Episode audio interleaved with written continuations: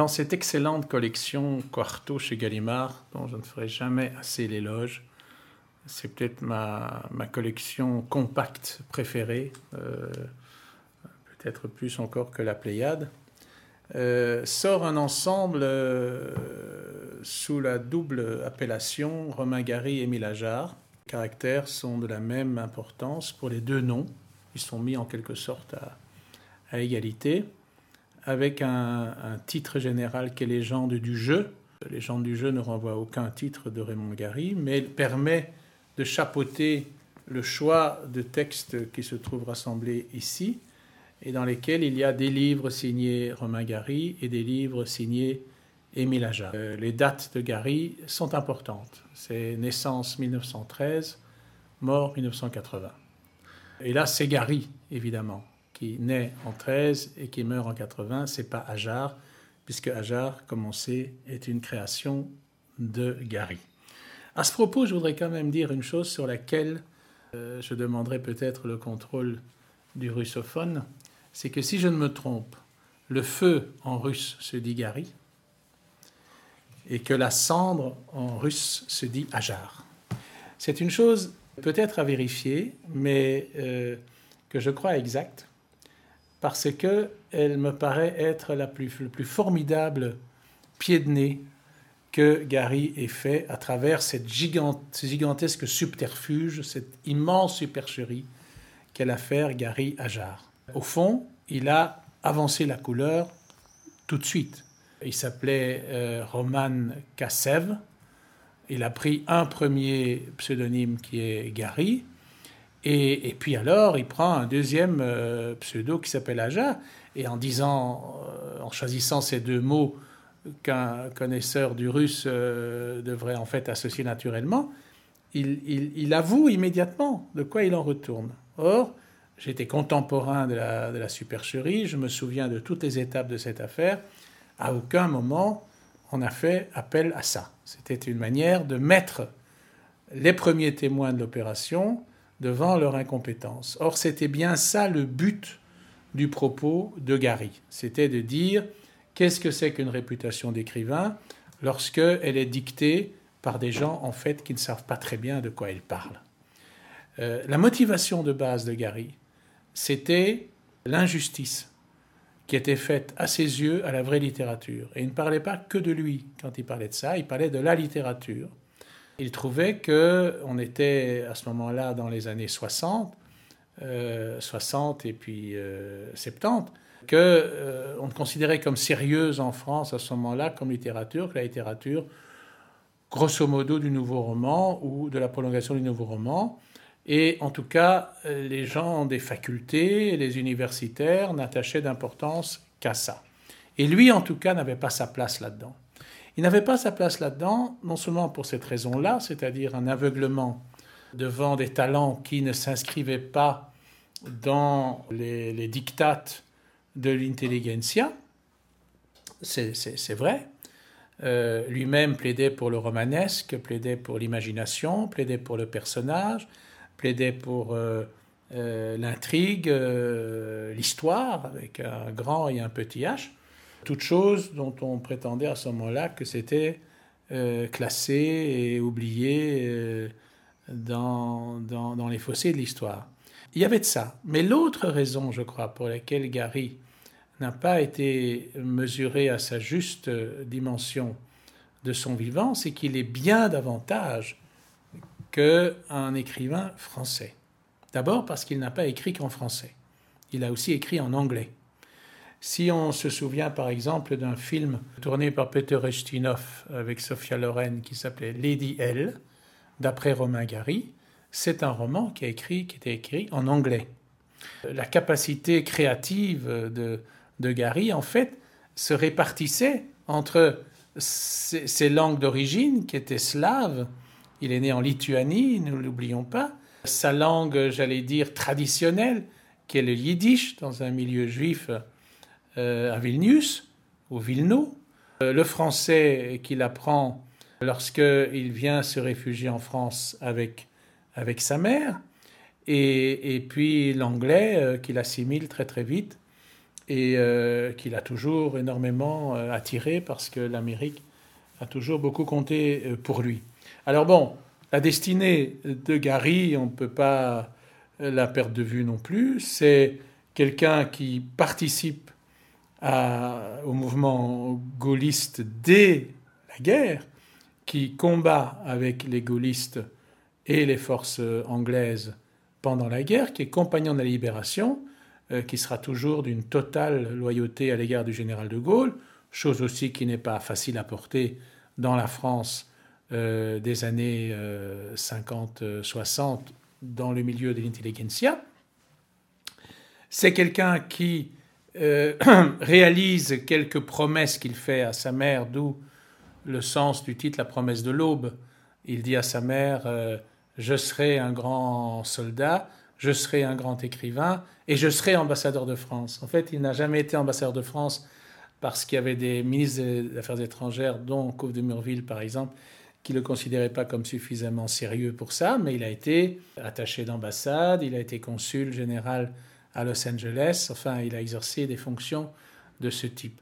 Alors, bon, il y a, ces dimensions héroïques, personnelles, il y a cette dimension euh, diplomatique, euh, historique, et il y a alors l'écrivain. Et l'écrivain est immense. Alors, on, résume très fort les choses à cause de, euh, de, ce, côté un peu folklorique qu'ont les prix littéraires en France, en disant euh, Gary est le seul écrivain à avoir eu deux fois le prix Goncourt. Ben, c'est vrai. Et il l'a eu en, tournant évidemment la difficulté au prix de quel talent, c'est-à-dire en se faisant passer pour un autre écrivain de son vivant. Il l'a eu d'abord pour un livre qu'on aurait tort d'oublier, qui s'appelle Les Racines du ciel, et qui est un roman dont il disait lui-même, et il avait raison, qui était le premier grand roman écologique. C'est le roman dans lequel il prend la défense des éléphants d'Afrique. Et c'est un roman qui a enthousiasmé un des plus grands réalisateurs de cinéma de tous les temps, qui est John Huston, euh, qui a fait un film magnifique, d'après les, racines du ciel, nom que les Africains donnent d'ailleurs aux, éléphants. Et puis, euh, il l'a a eu à nouveau avec le euh, deuxième livre signé Émile Ajar, euh, La vie devant soi. Personnellement, je me souviens parfaitement de la sortie de La vie devant soi. 1974, je reçois une vie devant soi par la poste, envoyée par les éditions du Mercure de France, et je suis ébloui tout de suite. C'est un de mes grands chocs de lecture immédiate. Je me souviens d'avoir commencé de lire debout et d'avoir dû m'asseoir, parce que j'avais lu précédemment euh, Gros Câlin, qui était le premier roman de Gary, de Hajar, signé Hajar, et, et, je retrouvais la musique de, Gros Câlin, donc une certaine euh, une certaine syntaxe très particulière, une sorte de fausse oralité, pleine d'imagination, de, de, faux chaos, euh, de désorganisation apparente de la phrase, d'humour permanent, une grande humanité. Et euh, c'était irrésistible. Et je, crois qu'il a, il a fait là un, des plus beaux romans euh, de, la langue, de la langue française.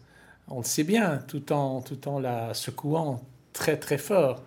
Et, et puis bon, euh, il y avait cette, cette, formidable curiosité autour de ça, dont personnellement, encore une fois, j'ai été averti par un ami, René Kaliski. René Kaliski qui connaissait bien Raymond Gary et qui avait adapté au théâtre un de ses romans qui s'appelle Europa. Et Kaliski m'avait dit, tu sais, Émile Ajar, c'est Romain Gary. Et l'homme qui se fait passer pour Émile Ajar est le neveu de Gary. Et c'est Gary lui-même qui a demandé de jouer ce rôle. Et il a joué pendant un certain temps, jusqu'au moment où, euh, où il a euh, déclaré euh, qu'il n'en était rien, et sans que Gary lui-même ne reconnaisse encore les choses, parce que Gary n'a reconnu les choses que post-mortem, dans des documents, notamment un texte qui s'appelle Vie et mort d'Émile Ajar, qu'il avait déposé chez son éditeur huit jours avant son suicide. Ce qui est intéressant ici dans le choix que fait euh, Mireille Sacotte, c'est qu'on n'y trouve pas des livres importants comme euh, par exemple Les Racines du ciel. On y trouve Éducation européenne, qui est un démarrage très intéressant, qui est un roman euh, de guerre, qu'il écrit d'abord en anglais puis en français. C'est un des rares romans qu'il a écrit dans les deux langues. La promesse de l'eau, parce que c'est un roman fondateur euh, sur sa relation à la mer et sur son propre plan, plan de vie. Les trésors de la mer Rouge, qui est un grand reportage et où on voit qu'il y a chez Gary la poursuite de la tradition Albert Londres, Joseph Kessel, des grands reporters, écrivains de l'époque. Les Enchanteurs, qui est une découverte d'ailleurs. Moi-même, je n'avais jamais lu Les Enchanteurs, qui est un roman historique absolument visionnaire. Et puis les livres d'Ajar. Et au milieu de cela, il y a un bouquin stupéfiant qui s'appelle Chien blanc. Alors, s'il fallait lire ce livre pour un seul titre, c'est Chien blanc. De quoi s'agit-il? Ça se passe à Los Angeles en 68. 68, c'est l'année aux États-Unis de grands assassinats, et, notamment de celui de Ted Kennedy, pardon, Bob Kennedy, euh, Robert Kennedy.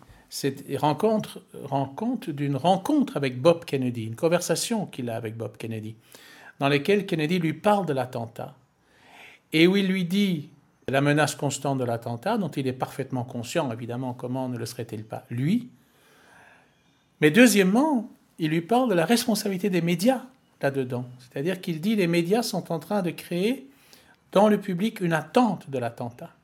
Les médias sont d'une certaine manière complices de cette psychose de l'attentat. Et je ne vous donne que cet exemple parce qu'il indique que tout ce livre est braqué sur des choses extrêmement réelles. Alors, que se passe-t-il dans sa vie à lui?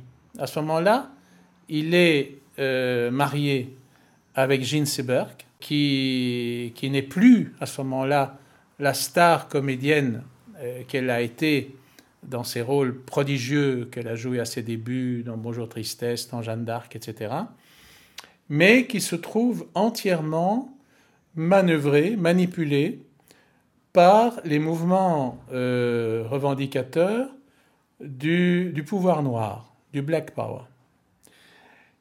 Il est, lui, totalement déchiré par ça, parce que d'un côté, il est complètement solidaire de l'émancipation noire. Comment ne, serait-il pas? D'autant plus qu'on est à quelque temps après la mort de Luther King. Mais en même temps, il voit à quel point sa femme est la victime de cela et qu'elle ne contrôle pas tout à fait, qu'elle n'est pas en mesure de contrôler ce qui se passe. Et comme il y a une espèce de dialogue de sourds qui s'installe entre eux, à un moment donné, il en a assez et il va à Paris. Et il va à Paris, il débarque à Paris en mai 68. Et là, il donne une description des événements de mai 68 unique en son genre, où il n'est pas dupe une seconde de ce qu'il considère en fait comme une pantalonnade. Il s'est dit qu'est-ce que c'est que cette révolution de Nanty, qu'est-ce que c'est que ce mouvement strictement limité aux étudiants, euh, qui n'arrive pas à créer la solidarité avec la classe ouvrière, qui, ne se donne pour révolutionnaire que par l'intitulé, qui n'a rien de foncièrement révolutionnaire. Et il ne peut pas s'empêcher de mettre tout ça, évidemment, en, résonance, ce qui se passe à Paris, ce qui se passe aux États-Unis, les émeutes noires qui se multiplient. Et au, au centre de cela, il y a Chien Blanc. Qu'est-ce que c'est que ce chien blanc? C'est un chien, il a toujours été très, euh, très proche des animaux, il a même eu un python un jour chez lui, euh, d'où d'ailleurs le personnage principal de Crocala, qui est un python.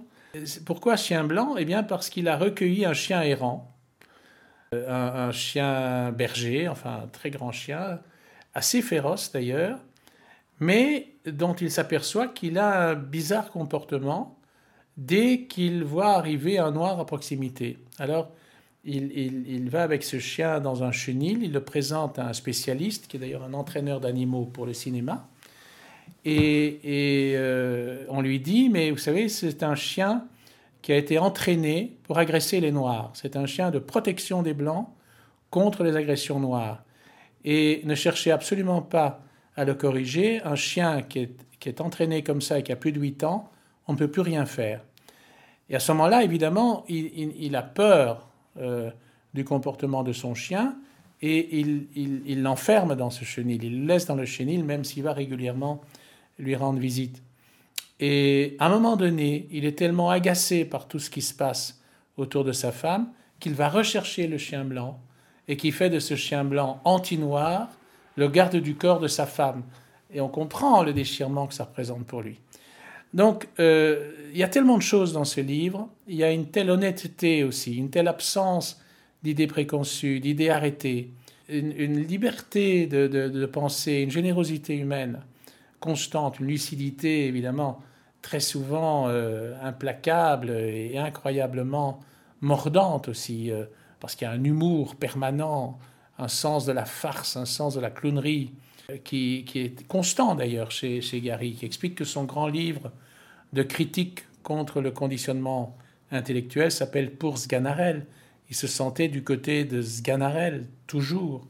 Je dois dire que c'est assez extraordinaire de voir un livre à ce point euh, enraciné dans son époque, à ce point reflet de l'époque, et qui aujourd'hui se lit comme s'il était écrit aujourd'hui, tout en rendant compte de cette époque. Donc il, y a chez Gary le propre des tout grands, le, propre des, écrivains euh, comme, comme, oui, disons Victor Hugo ou, ou Stendhal, qui sont des gens qui peuvent saisir leur temps.